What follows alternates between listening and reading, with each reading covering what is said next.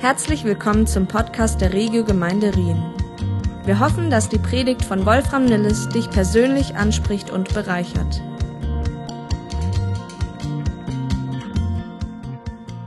Gestern Abend war der Abschluss, der letzte Gottesdienst von Wow. Einige sind auch da gewesen aus unserer Mitte. Und äh, ich habe es auch, auch geschafft, etwas verspätet, bin angekommen und bin da in den Saal reingekommen und es war einfach eine geniale Atmosphäre von Worship. Äh, und es ist gut, wenn das beides zusammenkommt. Gute Qualität, ähm, aber auch gute geistliche äh, Dichte und, äh, und Inhalt. Und ich war einfach begeistert. Natürlich ist man als Vater erst recht irgendwie äh, froh, dass die Kids mit da oben äh, stehen, aber das war gar nicht mal das Entscheidende. Ähm, und ich möchte an dieser Stelle auch noch mal meinen Dank zum Ausdruck bringen. Viele von dem Team sind hier auch in der Gemeinde, die haben über Jahre unglaublich äh, ihre Zeit und ihr Herz investiert daran, dass das Reich Gottes übergemeindlich gerade jetzt äh, im, im Lörracher Bereich gebaut wird. Und das ist etwas, was Gott gebraucht hat. Ein unglaublicher Beitrag, äh, ein Puzzleteil für den Bau des Reiches Gottes. Und äh, Tim ist auch da, der das jahrelang geleitet hat. Die ähm, Öcker Brothers, äh, die das auch mitgeleitet haben. Und äh, vielen, vielen Dank für all eure Energy, was ihr da reingebuttert habt. Das ist einfach, ich glaube, ihr selber seid am meisten gewachsen in dieser Zeit. Und ich bin einfach froh zu sehen, äh, das war ein guter Abend und ein guter Abschluss für, für, dieses, äh, für diese Etappe, die Gott da gewirkt hat. Bin gespannt, wie das weitergehen wird, weil ihr auch als Band äh, bestehen bleibt und wie Gott euch da weiter benutzen wird. Darf ich euch auch einladen, mal einen Applaus zu geben, um Gott die Ehre zu geben für das.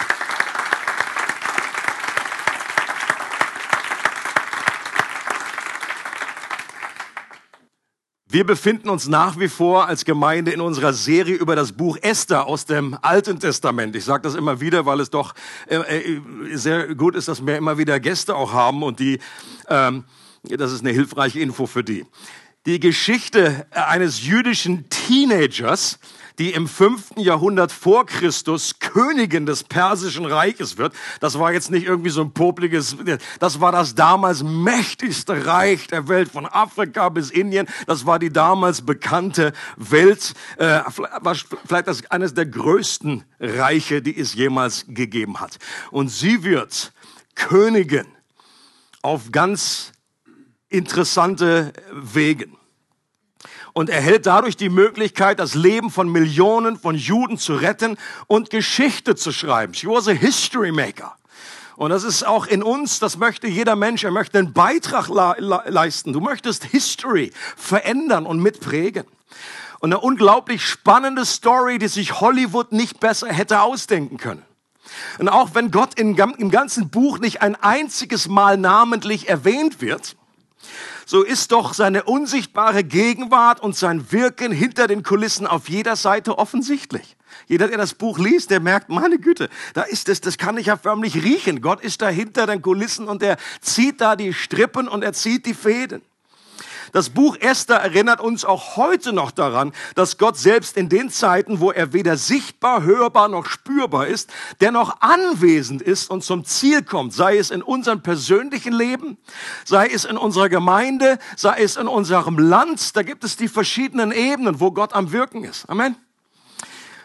Und jetzt heute gehen wir weiter und zwar in Kapitel 8 und ich lese das ganze Kapitel. Von daher, ich lese schnell und dann und liest ihr, könnt ihr gerne mitlesen. Noch am selben Tag schenkte Xerxes Königin Esther das Haus, das Haman, der erbitterte Feind der Juden, bewohnt hatte. Der König ließ Mordechai zu sich kommen, denn Esther hatte ihm erzählt, dass er ihr Vetter und Pflegevater war. Der König zog seinen Siegelring, den er Haman abgenommen hatte, vom Finger und gab ihn Mordechai. Esther setzte Mordechai zum Verwalter über Hamans Besitz ein. Noch einmal bat Esther den König um eine Unterredung. Sie warf sich vor ihm nieder und flehte ihn unter Tränen an. Verhindere den Anschlag, den Haman, der Nachkommen, äh, der Nachkommen Agags, gegen uns Juden geplant hat. Der König streckte Esther sein goldenes Zepter entgegen. Da stand sie auf und trat vor ihn hin und sagte, wenn mir der König seine Gunst erweisen erlösen möchte und er meine Bitte für gut hält, dann möge er den Erlass aufheben, den der Agagiter Haman, der Sohn Hamidadats, verfasst hat, um die Juden in allen Provinzen des Reiches zu vernichten. Ich kann nicht mit ansehen, wie mein eigenes Volk ins Unglück stürzt und untergeht. Da sagte König Xerxes zu Esther und dem Juden Mordechai, ich habe Esther Hamans Haus geschenkt. Ich habe, ihn habe ich an den Galgen hängen lassen, weil er die Juden umbringen wollte. Doch ein Erlass lässt sich nicht mehr widerrufen, wenn er im Namen des Königs niedergeschrieben und mit seinem Siegel versehen wurde.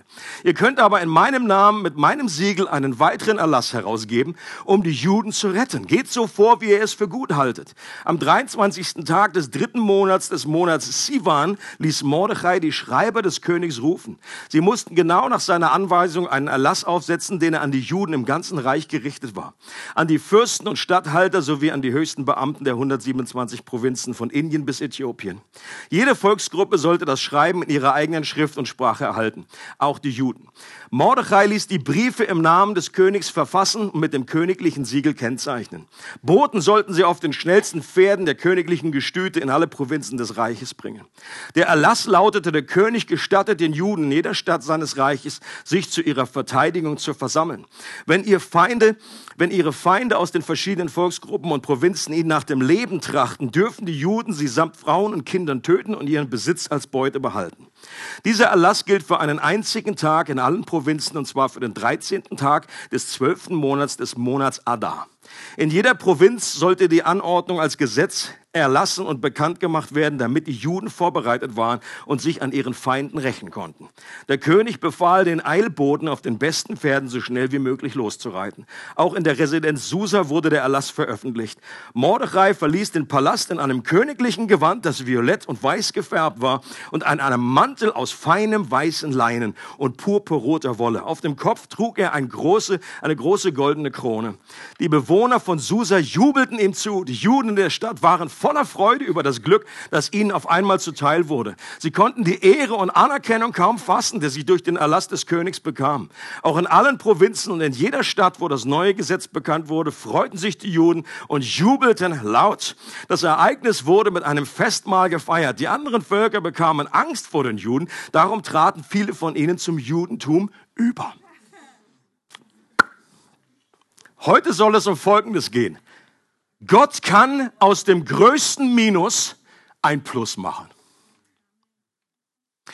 Gott kann aus dem größten Minus ein Plus machen. Das ist seine Spezialität. Das macht Gott am liebsten.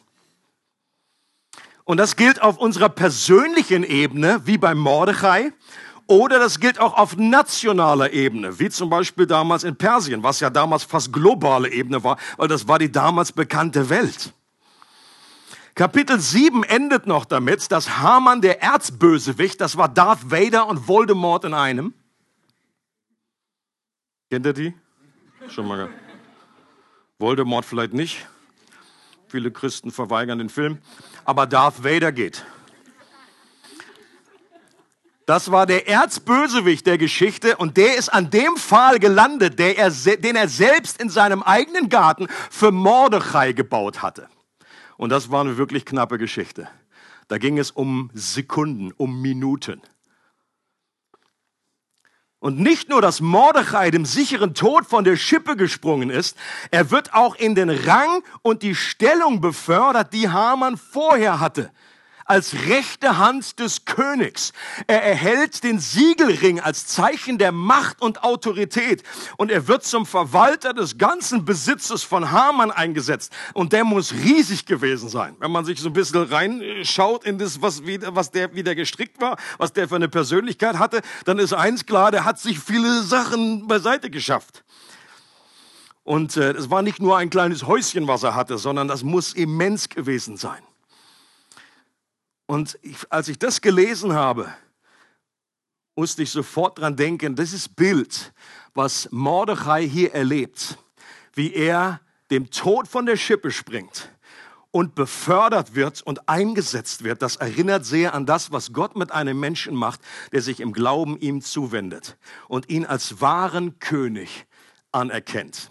Wir springen unserem verdienten Tod von der Schippe weil jemand anderes an unseren Platz gegangen ist und den eingenommen hat. Und das im Unterschied zu Hamann freiwillig. Und als wenn das nicht genug wäre, das wäre schon gute Botschaft, okay? Wenn wir den Tod, den wir eigentlich verdient haben, wegen der Schuld, wegen der Sünde, dass wir nicht mehr verurteilt werden. Aber wir werden jetzt noch durch die Verbindung zu Christus in eine Stellung als Sohn und Tochter Gottes eingesetzt. Wir erhalten eine neue Identität. Wir bekommen auch neue Kleider, wie Mordechai. Ein paar Zeit vorher, da war der, lief er noch in Sacktuch und Asche rum und plötzlich hatte er königliche Kleider, das Beste vom Besten und eine Krone auf dem Kopf. Und diese neuen Kleider, die symbolisieren diese Identität. Und dieser Ring, den er bekommt, das war damals wie äh, das Gütesiegel. Damit durfte er Entscheidungen treffen. Das war der, auch der Ring, den der Vater dem Sohn wieder angesteckt hat, dem verloren, als er zurückkam. Er wurde voll wieder eingesetzt. Und er durfte wieder Geschäfte tätigen. Er durfte wieder im Namen des Vaters sprechen und Dinge bewegen. Und wir haben auch eine Autorität bekommen von, von, von, unserem himmlischen Vater. Er gibt uns diesen Siegelring. Wir dürfen im Namen Jesu beten. Das ist dieser Siegelring. Und wir haben denselben Zugang zum Vater. Wir sitzen und regieren jetzt schon mit Christus in der Himmelswelt. Und nicht nur das, wir erben alles, was Jesus erworben hat und sind jetzt bereits gesegnet mit jedem geistlichen Segen in der Himmelswelt. Und wir dürfen diese Schätze jetzt schon verwalten.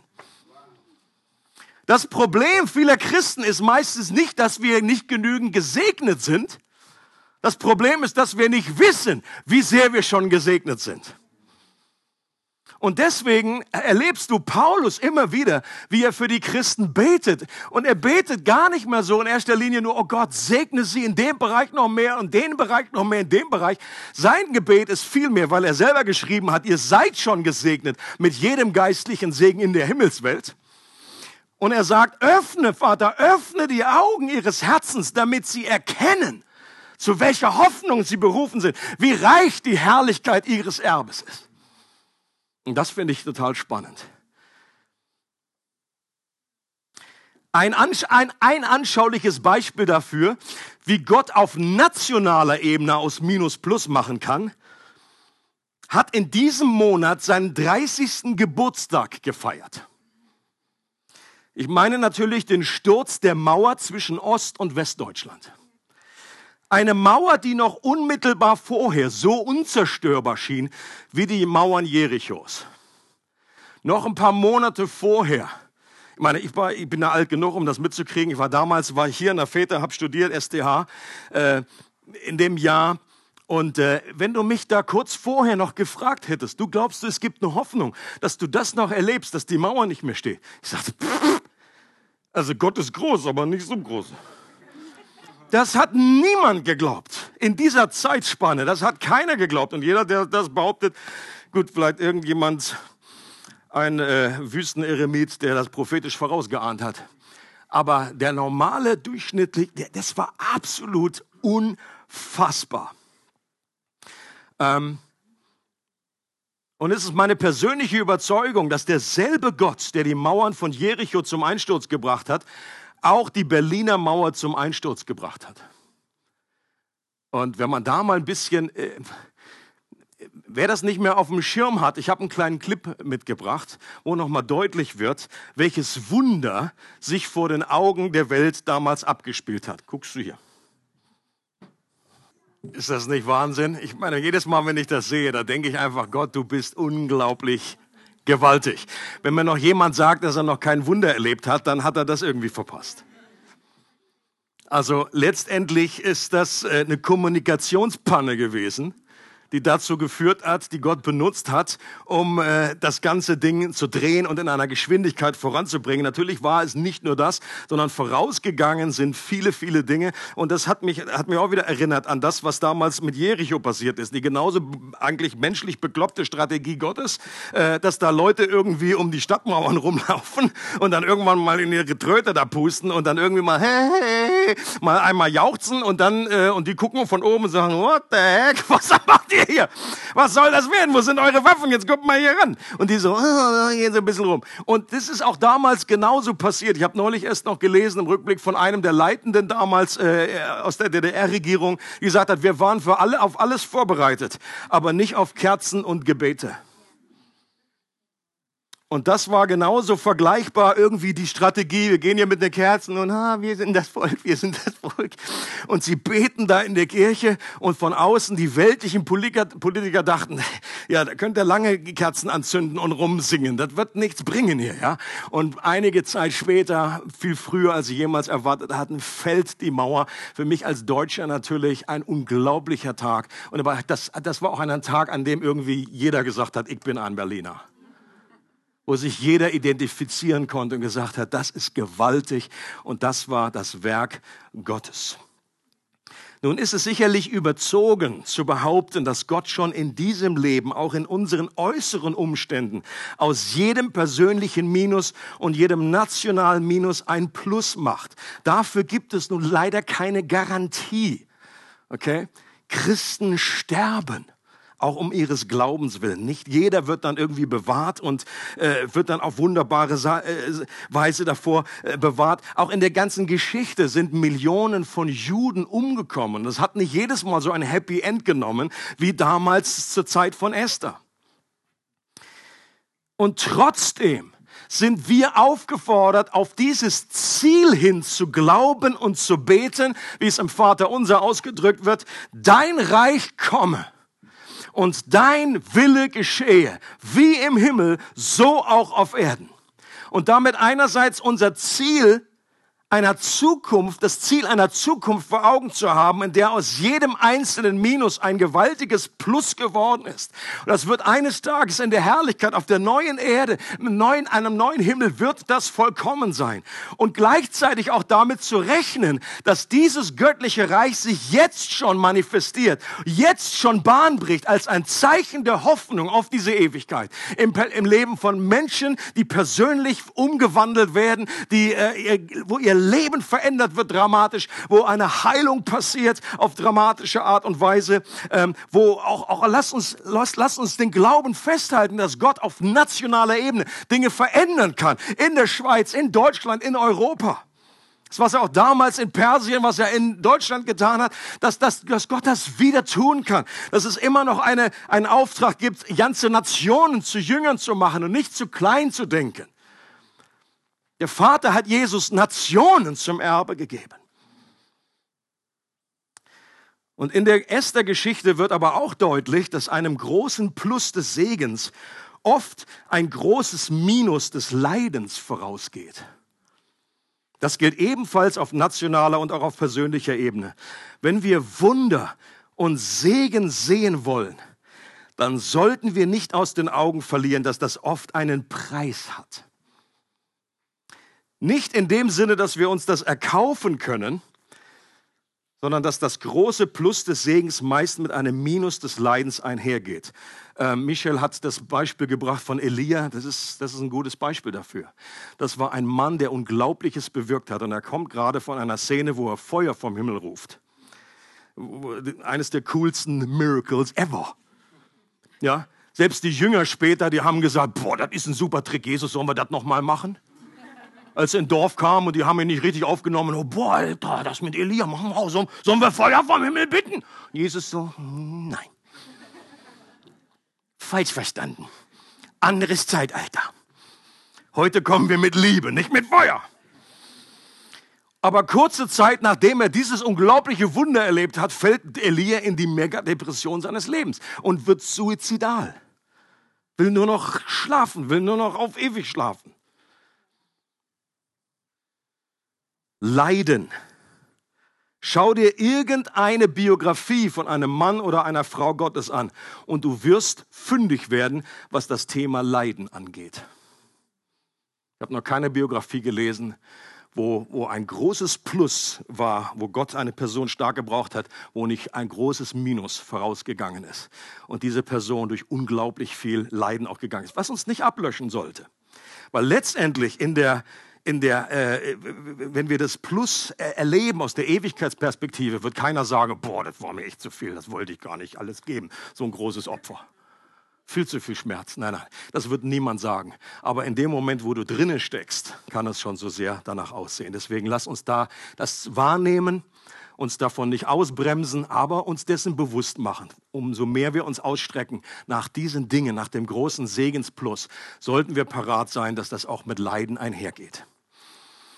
Ähm, es hat jemand gesagt, wenn Gott eine unmögliche Aufgabe erledigt haben will, nimmt er eine unmögliche Person und zerbricht sie. Klingt auch lecker. Auch so ein Kühlschrankvers. Und sagt, ah, ja. Gut, so ein Jahresvers für 2020 könnte man sich anders vorstellen. Aber letztendlich ist es genau das, weil Gott nicht irgendwie äh, uns schikanieren möchte, un, äh, unnötig, sondern er zerbricht das einfach, was, was nicht gut ist, und, um uns zu befreien um das Gold wirklich zu heben und diese Herrlichkeit hervorzuheben. Man hat gesagt, wenn du so ein Gefäß hast und das ist zerbrochen, dann kann das Licht durch die Ritzen nach außen scheinen und die Herrlichkeit wird sichtbar. Ähm, und er nimmt manchmal, sehr oft sehr unwahrscheinliche und unmögliche Personen. Äh, ein Beispiel im Moment von dem, was ich verfolgt habe, ist der Rapper Kanye West. Gehört von dem? Also die meisten trauen sich jetzt nicht zu sagen, dass sie diese Rapmusik hören wahrscheinlich. Ähm, vielleicht ist er dadurch bekannter, dass er der Mann ist von Kim Kardashian. Also, ah, die kennen wir wieder. Und was in dem, bei denen in diesem Ehepaar momentan passiert, das ist, äh, wie gesagt, ich, ich habe äh, irgendwie etwas, wahrscheinlich so viele Infos wie ihr von außen, aber Gott und äh, wahrscheinlich hätten die wenigsten irgendwie diese Person, diesen, diesen Rapper äh, und äh, auf, auf dem Schirm gehabt als eine Person, die Gott im Moment benutzt, um in Amerika auf großer Ebene Gottesdienste durchzuführen, wo unwahrscheinlich viel Einfluss bei den Stars und Sternchen aus Hollywood, wo dann irgendwie die Matt Damons und, und wie sie alle heißen, kommen und da mal so einen Gottesdienst mitmachen.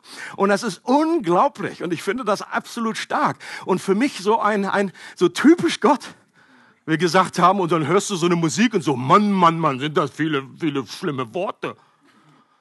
Und dann nimmt Gott so eine Person und stellt den auf den Kopf was einerseits schlimm ist, ist, dass äh, irgendwie gerade äh, eben sich viele wieder im Internet ausheulen darüber oder warnend die Stimme erheben.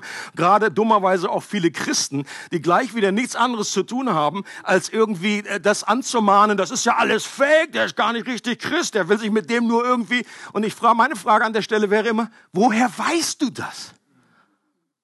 Ist, ist, das die, ist das das Herz Jesu, dass man erstmal, wenn jemand zum Glauben kommt, erstmal dem den Glauben abspricht? Ich erinnere mal dran, als Paulus damals, Saulus, zum Glauben gekommen ist.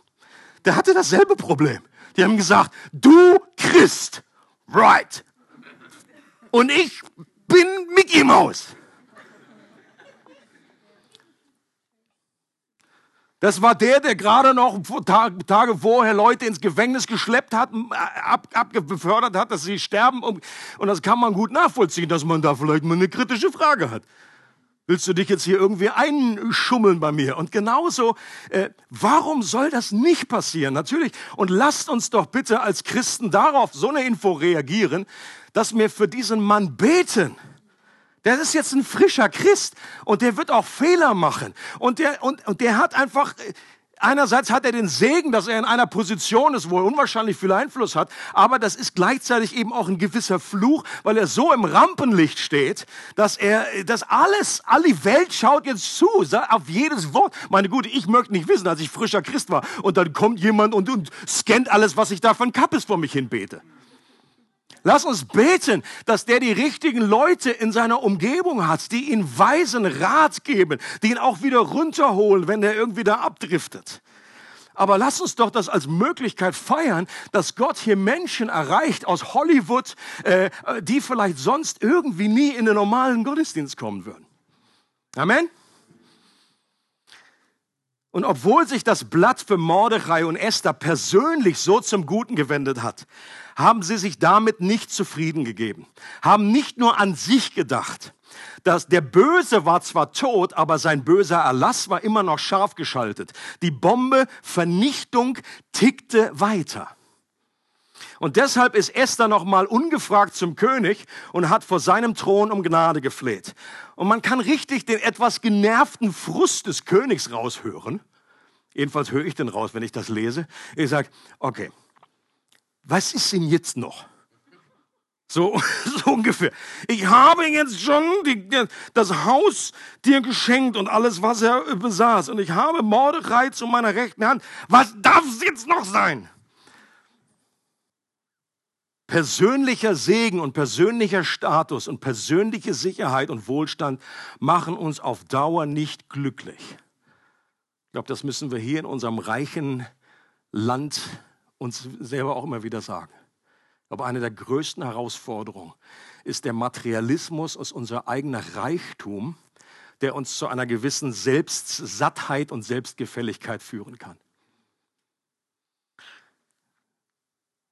Das kann wieder sehr auch fromm, egoistisch und selbstzentriert werden. Ich glaube, das ist eine falsch verstandene, ein falsch verstandenes Wohlstandsevangelium, das sich nur auf uns selber fokussiert, dass wir selber gebläst sind, dass wir selber den Segen empfangen und dann bleibt es dabei stehen. Esther und Mordechai können das alles gar nicht genießen, wenn sie gleichzeitig wissen, was ihrem Volk droht. Sie haben sich mit den Nöten anderer identifiziert und ihre Stellung und ihren Zugang zum König für andere eingesetzt, was ein unglaublich starkes Bild für Gebet und Fürbitte ist für andere.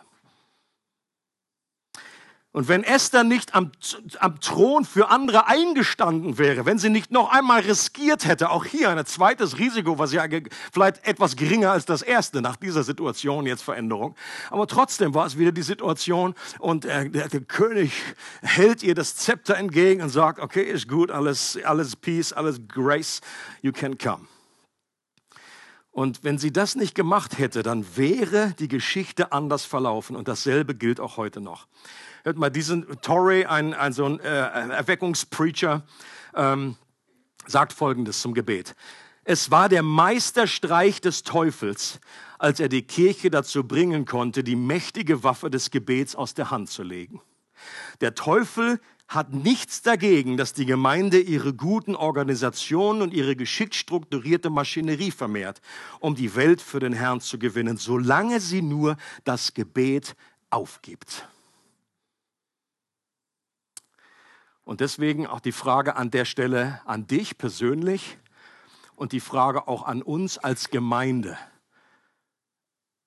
Ich glaube, jede Gemeinde oder jede, jede, jede Person, Gebet ist so ein Bereich, ähm, der immer wieder, wenn wir nicht bewusst das auf dem Schirm haben, äh, dazu neigt, irgendwie unterzugehen. Es gibt so viele schöne andere Sachen, die man drumherum in der Gemeinde, da kannst du wunderbar, da kannst du alles an Organisation und, und Piktogramm und alles schön Beamer, alles wo super, hammer, farbig, Flyer, Flyer. Der Kaffee stimmt, alles Hammer, ist alles wichtig. Auch durch schlechten Kaffee können die Leute weglaufen. Aber das Zentrale der Kern von dem Ganzen, wenn das Gebet fehlt, wenn wir hier aus den Augen vergessen, aus den Augen verlieren, was das für ein unglaubliches Vorrecht ist. Und nicht nur das irgendwie theoretisch, theologisch abnicken, sondern die große Frage ist nicht, glauben wir auch, dass Gebet wichtig ist? Da würde kein Christ sagen, pff, nee. Da sind sie alle so, ja, das ist wichtig, wichtig, das ist wichtig. Die Frage ist nur, beten wir? Und wie beten wir? Haben wir eine oder, oder bitten wir Gott um Vergebung für Gebetslosigkeit in unserem Leben? Ist es da eine Kurskorrektur, die eine, eine Umkehr, die da auch stattfindet, dass wir Dinge neu sehen? Und das muss immer wieder, muss man das immer wieder anschauen, jedes Jahr neu. Ich möchte euch jetzt schon einladen für den, für den Gebetsallianz, Gebetswoche, die im neuen Jahr am Anfang äh, steht. Das machen wir bewusst und auch zwei Tage, die wir als Gemeinde auch wieder beten wollen, um hier zu sagen, Gott, das soll das Zentrum sein. Wenn das ist, wenn der Kern nicht stimmt, da kannst du alles andere machen und das fliegt dir irgendwann auseinander. Das implodiert. Dein eigenes Leben, du kannst noch so schön irgendwie dein eigenes Leben irgendwie auf die Reihe haben und mit kleinen Häuschen und kleinen Dingen und, und aber du irgendwie innerlich, du verlierst und das geht ja sehr schleichend. Du wachst ja nicht eines Montags auf und sagst, heute wow, pff, gar nichts mehr. Gestern noch voll Hammer, Heute, das ist einfach ein schleichender Prozess. Und da müssen wir immer wieder an den Punkt kommen und sagen, Gott, wie ist diese Beziehung? Jesus sagt nur dieses eine Gebot, bleibt in mir und ich in euch. Und Gebet ist genau diese Verbindung, diese Verknüpfung. Und eben auch für andere einzustehen. Das ist ein Zeichen von geistlicher Reife. Hier an dieser Stelle sind Mordechai und Esther über die Jahre geistlich reif geworden. Am Anfang der Geschichte waren sie alles andere als reif. Da waren sie sehr egoistisch, ging nur darum, oh, bloß nicht sagen, dass wir Juden sind, einfach. Äh, und hier an dieser Stelle, da geht es nicht nur um sie und um ihren kleinen Wohlfühlbereich, sondern sie haben, sie identifizieren sich mit Menschen, die in Not sind. Und sie wissen, die gehen alle vor die Hunde. Was nützt mir das, wenn ich hier mit meinem pompösen und Pelz und irgendwie pff, äh, lila und wie das alles ist? Krone auf dem Kopf. Aber mein Volk geht irgendwie vor die Hunde. Die Frage ist, berührt uns das Schicksal von anderen Menschen genug, dass wir für sie beten? Und das soll ich nicht heavy rüberkommen. Ich weiß selber irgendwie mit Heaviness und irgendwelchen äh, Zeigefinger, das hilft bei mir überhaupt nicht mit Gebet. Aber dass Gott mir trotzdem diese ehrliche Frage immer wieder stellt und ich merke, wie Gott mich an diesem Punkt selber ruft und sagt, Wolfi, I'm, I'm missing you. Ich möchte einfach Zeit mit dir verbringen und nicht nur Zeit in Vorbereitung für das und das und das und den Input und hier hast du nicht gesehen, Predigt da, sondern einfach Zeit mit mir ohne Agenda. Und auch einzustehen für anderes, andere Situationen, für andere Christen, für andere Familien, für unsere Nachbarn, für Arbeitskollegen. Jemand hat mal gesagt, bevor du mit deinem Nachbarn über Gott redest, rede mit Gott über deinen Nachbarn. Und hier auch die Einladung von Johnny verschickt. Ein, ein ganz kleiner, aber hilfreicher Schritt, äh, dass du dich einträgst. Es wurde mit den Regio News verschickt in, dieses, in diesen Doodle, Pray 19. Da gibt es ein ganze 24 Stunden, kannst du einen Stundenslot dir raussuchen, trag dich da ein und du kannst mitbeten in eine nationale, schweizweite Gebetsmovement, wo das seit einem Jahr schon rund um die Uhr gebetet wird. Oder du darfst gerne kommen zum Frühgebet, mittwochs morgens. Du kannst kommen zum Montag, äh, ihr trefft euch noch zum Gebet, right? Okay, gut, nicht, dass ich euch alle einlade, ne, seid nicht da. Bei Vivi und Michel, Montagabend, dass wir das Gebet nicht aus den Augen verlieren. Das in den deutschen Wortschatz eingegangene Sprichwort, das Gesetz der Meder und Perser, bedeutet, dass ein Gesetz, das einmal vom König erlassen wurde, nicht rückgängig gemacht werden konnte. Und deshalb hat der König selbst vorgeschlagen, einen zweiten Erlass zu schreiben, der den ersten neutralisieren konnte und so dennoch eine Rettung möglich wurde. Und dieser Erlass ist für alle, die das Christentum verunglimpfen wollen, ein gefundenes Fressen. Warum? Und, oder selbst für Christen, die überzeugt sind, dass die Bibel Gottes Wort ist, ist dieser Erlass eine schwer verdauliche Kröte. Hast vielleicht vorhin gemerkt, als ich es vorgelesen habe, wie sie dich angesprochen hat, die Kröte die uns hier vorgesetzt wird, weil der Erlass erlaubte, Menschen zu töten, inklusive Frauen und Kinder und ihr Habe als Beute einzusacken. Da sagt man sich auch automatisch, okay, das ist jetzt, äh, hoffentlich sieht das kein Kritiker. Manche Übersetzungen, zum Beispiel die NIV, die versuchen das Ganze dadurch zu entschärfen, indem sie so übersetzen, dass die Frauen und Kinder zu den Juden gehören, die angegriffen werden. Gut, das ist vielleicht nicht unmöglich, aber es ist auch sehr unwahrscheinlich. Das zweite Edikt ist ziemlich parallel zu dem ersten Edikt in dieser Hinsicht. Ähm, deutlich wird allerdings, dass das zweite Edikt sich eben nicht auf den Angriff, sondern eher auf die Verteidigung bezieht. Und es geht um Selbstverteidigung. Und das ist schon mal ein Unterschied. Ja? Die wurden jetzt nicht aufgefordert, jetzt geht einfach von Haus zu Haus und haut die alle kaputt, sondern es wurde ihnen erlaubt, sich zu verteidigen, wenn sie angegriffen werden. Big difference. Und Interessant ist auch, dass in Kapitel 9, wo aufgezählt wird, wer alles umgekommen ist, nur Männer äh, gezählt wurden, sodass die Frauen und Kinder möglicherweise gar nicht unter den Opfern waren. Und außerdem wird explizit erwähnt, dass die Juden die Feinde nicht ausgebeutet haben. Und trotzdem bleibt es eine Stelle, die nicht einfach einzuordnen ist. Und ich glaube, damit müssen wir einfach leben. Ich glaube, Gott kann auch damit leben. Aus heutiger Sicht des neuen Bundes ist aber auf jeden Fall klar, dass ein sogenannter heiliger Krieg mit dem Sterben Jesu am Kreuz ein für alle Mal beendet wurde. Weil er dort die finale Schlacht geschlagen und gewonnen hat. Dass Jesus gelehrt hat, seine Feinde zu lieben und nicht umzubringen dass unser Kampf nicht gegen Fleisch und Blut, soll heißen gegen Menschen ist, sondern gegen Mächte der Finsternis, gegen sündige Strukturen, gegen Ungerechtigkeit ist übrigens auch ein großer Schwachpunkt im islamischen Glauben, weil im Koran du einfach sehr schwerlich findest, wo man so eine Umdeutung, wie in der Bibel möglich ist, ein Unterschied zwischen Altem Testament und Kreuz und Jesus und der Neudeutung und der Umwandlung im Neuen Testament. Das kannst du im Koran schwerlich so nachvollziehen. Und deswegen ein großer Schwachpunkt. Selbst für der Islam selber an dieser Stelle. Manche, die ihn da äh, reformieren wollen, kommen an diese, weil der, weil der Haupt Prophet Mohammed eben diesen heiligen Krieg doch in dieser realen Art und Weise umgesetzt hat. Und das ist bei Jesus komplett anders. Er spricht von der Feindesliebe. Und alle, die in seinem Namen Menschen umbringen, haben ihn missverstanden. Und das ist beim Islam, eben steht das eben auf anderer Grundlage. Die Essenz eines heiligen Krieges im Alten Testament handelt nicht von zwei Nationen, die sich gegenseitig bekriegen, von denen eine Nation Israel ist. Heiliger Krieg ist Gottes Kampf gegen die Sünde auf der Erde, unabhängig davon, zu welchem Volk der Nation man gehörte. Da hat das Volk Israel selber ist zu Gottes Feind geworden, immer wieder und ist äh, zur Verantwortung gezogen worden wegen der Schuld, die sie selber auf sie geladen haben. Der Kampf Gottes gegen die Sünde und das Böse kann daher nur im Schatten des Kreuzes richtig verstanden werden. Am Kreuz begegnen sich Gottes Liebe und Gerechtigkeit. Es hat jemand gesagt, der heilige Krieg, in Anführungsstrichen, erhält im Licht des Kreuzes eine neue Bedeutung. Der göttliche Krieger, der früher das Schwert Assyriens und Babylons in das Herz von Israel und Juda trieb, wird jetzt selbst von demselben Schwert Schwert durch die Hände Roms durchbohrt. Als Jesus am Kreuz gestorben ist, war auch eine Art heiliger Krieg.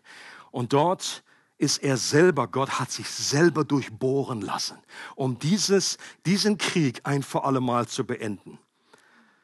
Und der erste und zweite Erlass unter König Xerxes erinnern uns auch daran, dass es seit dem Sündenfall ein Gesetz der Sünde und des Todes gab, das Gott unmöglich aufheben konnte.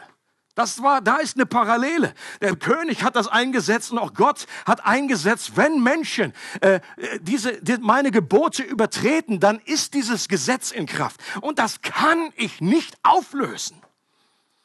Aber thank God hat er ein, weiteres Gesetz erlassen, was dieses erste Gebot jetzt nicht auflöst, aber zumindest so neutralisiert oder innerlich überwindet. Und das sehen wir zum Beispiel in Römer 8, Verse 1 bis 2. Da heißt es, wer nun mit Jesus Christus verbunden ist, wird von Gott nicht mehr verurteilt. Denn für ihn gilt nicht länger das Gesetz der Sünde und des Todes. Das ist Gesetz Nummer eins. Es ist durch ein neues Gesetz aufgehoben, nämlich durch das Gesetz des Geistes Gottes, der durch Jesus Christus das Leben bringt. Und das erinnert mich auch automatisch immer an äh, äh, Chroniken von Narnia, an den ersten Film zumindest, der rausgekommen ist, ähm, wo Edward sich am türkischen Honig vergreift. Ein Bild für die Versuchung, für die Sünde. Und das hatte zur Folge, dass er sterben musste. Und dann kommt der Switch in der ganzen Geschichte, wo Aslan an seiner Stelle stirbt und dann wieder aufersteht. An der Stelle sind alle Taschentücher draußen weil das unglaublich bewegend ist, wenn man manchmal in der Bibel liest und das, ich kennt ja vielleicht auch diese, diese Übervertrautheit, dass man denkt, ja gut, Jesus am Kreuz gestorben, ha, ha, ha. Und dann sieht man das einfach in einer neuen Art, durch so eine Story. Das ist der große äh, Pluspunkt von so einer Geschichte, dass das eben der, der Löwe, wie er getötet wird und wie er wieder aufersteht. Und dann selber sagt er, wenn sich einer, der nichts verbrochen hat, er redet hier von diesem älteren Gesetz, von, von, dem die weiße Hexe nichts wusste. Wenn sich einer, der nichts verbrochen hat, freiwillig für einen Schuldigen opfert, dann bricht der Steintisch entzwei und der Tod weicht zurück. Und das gilt eben nicht nur für Edward damals, sondern wir alle haben türkischen Honig geklaut, ge gestohlen, gekostet. Wir alle haben Gottes Gebote übertreten. Und das Kreuz, an dem Jesus starb, ist das größte Minus, das je zu einem Plus geworden ist. Und der Ort, auf den jede andere vom Minus zum Plus Geschichte zurückzuführen ist.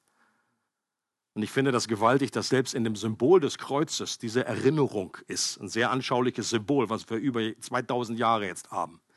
Das Kreuz besteht aus zwei Balken. Es ist ein Minus und ein zweiter Balken, der daraus ein Plus macht. Und am Kreuz selber ist das größte Minus, dass der Sohn Gottes selbst, dass der Schöpfer gestorben ist, äh, äh, unschuldig hingerichtet wurde auf die grausamste Art und Weise und gleichzeitig zu wissen, aus dem Neuen Testament zu verstehen, das war kein Justizirrtum, das sollte nicht die Reaktion hervorrufen, oh, der arme Jesus, das ist ja furchtbar, das war ja alles ganz falsch. Nein, es war von Anfang an sein Plan. Er selber ist gekommen, um genau da zu sterben. Und mit der Auferstehung das gewaltigste Plus im Universum. Und das ist Good News, die freudige Nachricht von der Erlösung. Seid ihr noch da? Und in der Esther-Geschichte wird das super anschaulich, wie sich diese Freude damals in der Stadt Susa und der ganzen damaligen Welt ausbreitete. Ich glaube, wir haben, da hängt die Latte hoch, wenn wir eine Purim-Feier machen wollen und das so ein bisschen annähern an die Freude, die damals geherrscht hat. Aber das wollen wir zumindest. Wir wollen uns einüben in das. Freude muss man manchmal üben. Eine gewisse Disziplin. Eine Predigt, die noch kommt, heißt irgendwie, wie wir strategisch feiern lernen. Ja, das ist mal eine Übung, wo Leute sagen, also Fasten, da bin ich nicht dabei. Aber hier schreibe ich mich ein. Gib mir die Liste. Leute, im Alten Testament wurde dreimal das ganze Volk zusammengerufen per Befehl, um zu feiern. Es wurde ein Zehnter, es gibt sogar drei Zehnte im Alten Testament. Einer für die Leviten und dann andere, einer für die Armen, der wurde alle drei Jahre und einer für das Feiern. Ein Partycenter. Und wir machen sogar noch umsonst. Aber ihr, dafür dürft ihr Geschenke mitbringen. Das Kapitel beginnt mit den Tränen Esthers und endet mit dem Jauchzen und der Freude der Juden. Die Juden hatten gefastet und getrauert, doch jetzt war eine riesige Freudenparty im Gange, Purimfest. Aus Minus macht Gott Plus. Psalm 30, Vers 6 heißt, wenn wir am Abend noch weinen und traurig sind, so können wir am Morgen doch vor Freude wieder jubeln. Leute, und das ist die Überschrift über dieser ganzen Geschichte dieser Welt. Manchmal ist das äh, klein, äh, in einer kleinen Dimension, äh, haben wir auch schon erlebt alle, dass wir irgendwie noch traurig waren, bedrückt waren und kurze Zeit später durch irgendetwas, durch jemanden, der kam, angerufen hat, durch Freund, durch ein Geschenk, durch Gott hat eingegriffen, Gebet erhört, whatever dass wir plötzlich wieder Freude haben. Aber das bezieht sich eben auch im Gros auf die ganze Weltgeschichte dass das das große Minus, die, einfach dies, das, das Leid, die Kriege, die Krankheit, all das, was in dieser Welt ist, eines Tages verwandelt wird. Und es wird eine ewige Party sein im Himmel. Forever. Und die Art und Weise, wie diese gute Botschaft im ganzen Land verbreitet wird, in alle Sprachen übersetzt, und dann mit Botschaftern, mit schnellen Pferden in alle Ecken der damaligen Welt gebracht wird, erinnert auch daran, wie das Evangelium in der ganzen Welt verbreitet wird. Auch ein klasse Bild dafür, was seit 2000 Jahren geschieht. Jesus sendet seine Jünger aus, seine Botschaft und sagt, verbreitet dieses, dieses Evangelium, diese frohe Botschaft, dass jetzt das alte Gesetz nicht mehr gilt, sondern ein neues Gesetz ist in Kraft getreten, dass ihr nicht mehr dem Gesetz des Todes verfallen seid, sondern das Gesetz des Geistes, der Leben bringt. Leute, und das sollte uns motivieren, das sollte uns anstecken. Dieses Bild sollte uns vor Augen stehen, dass wir sagen, da möchte ich mit dabei sein. Und auch hier gilt, genau wie im Thema Gebet, dass Evangelisation dazu neigt, irgendwie in Vergessenheit zu geraten. Wenn wir nicht immer wieder äh, dieses Feuer nachlegen, wenn wir das uns nicht immer wieder vor Augen halten, wenn wir nicht aus unserer Selbstgefälligkeit und Ich-Zentriertheit sagen, ja, mir geht's eigentlich ganz gut, ich bin jetzt gesegnet, ich habe jetzt wieder Mäntelchen an und mit der Krone auf dem Kopf laufe ich durch die Gegend. Es sind noch andere da, die das nicht erleben. Und solange wir hier auf der Erde sind, ist das unser Auftrag, mit zu suchen und zu retten, was verloren ist. Und ich möchte mich das selber an der Nase nehmen. Und nicht nur an der Nase, sondern Gott bitten. Gott, Gott, gib mir Gelegenheiten. Es ist so einfach. Als Christ, wer schon länger unterwegs ist, da hast du immer weniger irgendwie ähm, Gelegenheit oder manchmal man kennt gar keine Menschen mehr, die im Glauben gar nichts, noch nichts am Hut haben. Äh, als Pastor ist recht. Ich kann meinen ganzen Wochenplan zupflastern mit irgendwelchen Pastorenfrühstücken. Bin ich nur mit heiligen, frommen Männern zusammen und Frauen und irgendwie und äh, wachse, aber nicht nur im Geist. Das nur mal so als Entschuldigung, warum, dass ihr wisst, es liegt an diesen Frühstücken. Aber ich versuche das bewusst zurückzuschrauben und sagen, okay, das ist eine super Einladung, vielen Dank, aber nein, danke. Ich habe schon fünf pro Monat, das reicht mir, brauche ich nie noch mehr. So, aber was ich eigentlich noch mehr brauche, was ich auch mehr wieder will oder was ich erlebe, wenn das nicht in meinem Leben stattfindet, dass ich mal wieder irgendwie seit gefühlten Ewigkeiten mit jemand über den Glauben gesprochen habe, dass ich mal wieder erklärt habe, das Evangelium oder dass jemand zum Glauben kommt. Und ich genieße das. In der letzten Zeit war ich echt gebläst von Gott. Gott hat meine Gebete erhört. Da kamen Leute, die überhaupt nicht mit dieser Gemeinde nur etwas zu tun haben. Und plötzlich habe ich dauernd Gespräche während der Woche, dass Leute kommen und der eine, der ist einfach so angefressen und der ist so evangelistisch, der dauernd schickt er mir WhatsApp. Hey, Wolfi, ich habe ja noch jemanden. Kann ich vorbeischicken? Haben wir noch eine Person? Kann ich vorbeischicken? Äh, haben wir wieder eine Person? Kann ich vorbeischicken? Und ich sage, schick, schick, schick. Und das ist einfach gut, da weiß man wieder, I'm alive, dafür bin ich hier äh, auf diesem Planeten. Wenn es nicht darum ginge, hätte uns Gott gleich irgendwie nach oben äh, rapturen können. Und eine gute Gelegenheit, um Menschen einzuladen, das haben wir jetzt durch diese Party. Nimm Leute mit, lad sie ein. Oder auch Heiligabend, gute Gelegenheit. Das ist ja noch so ein gewisser Rest Christianity, hat sich ja noch, ist ja noch so, so ein Bodensatz da in Europa dass man Heiligabend, oh, Kirche, dass man das eben mit Kirche irgendwie in Verbindung bringt. Da sagst du, wir sind Kirche, Heiligabend haben wir. Kommst du, guckst du.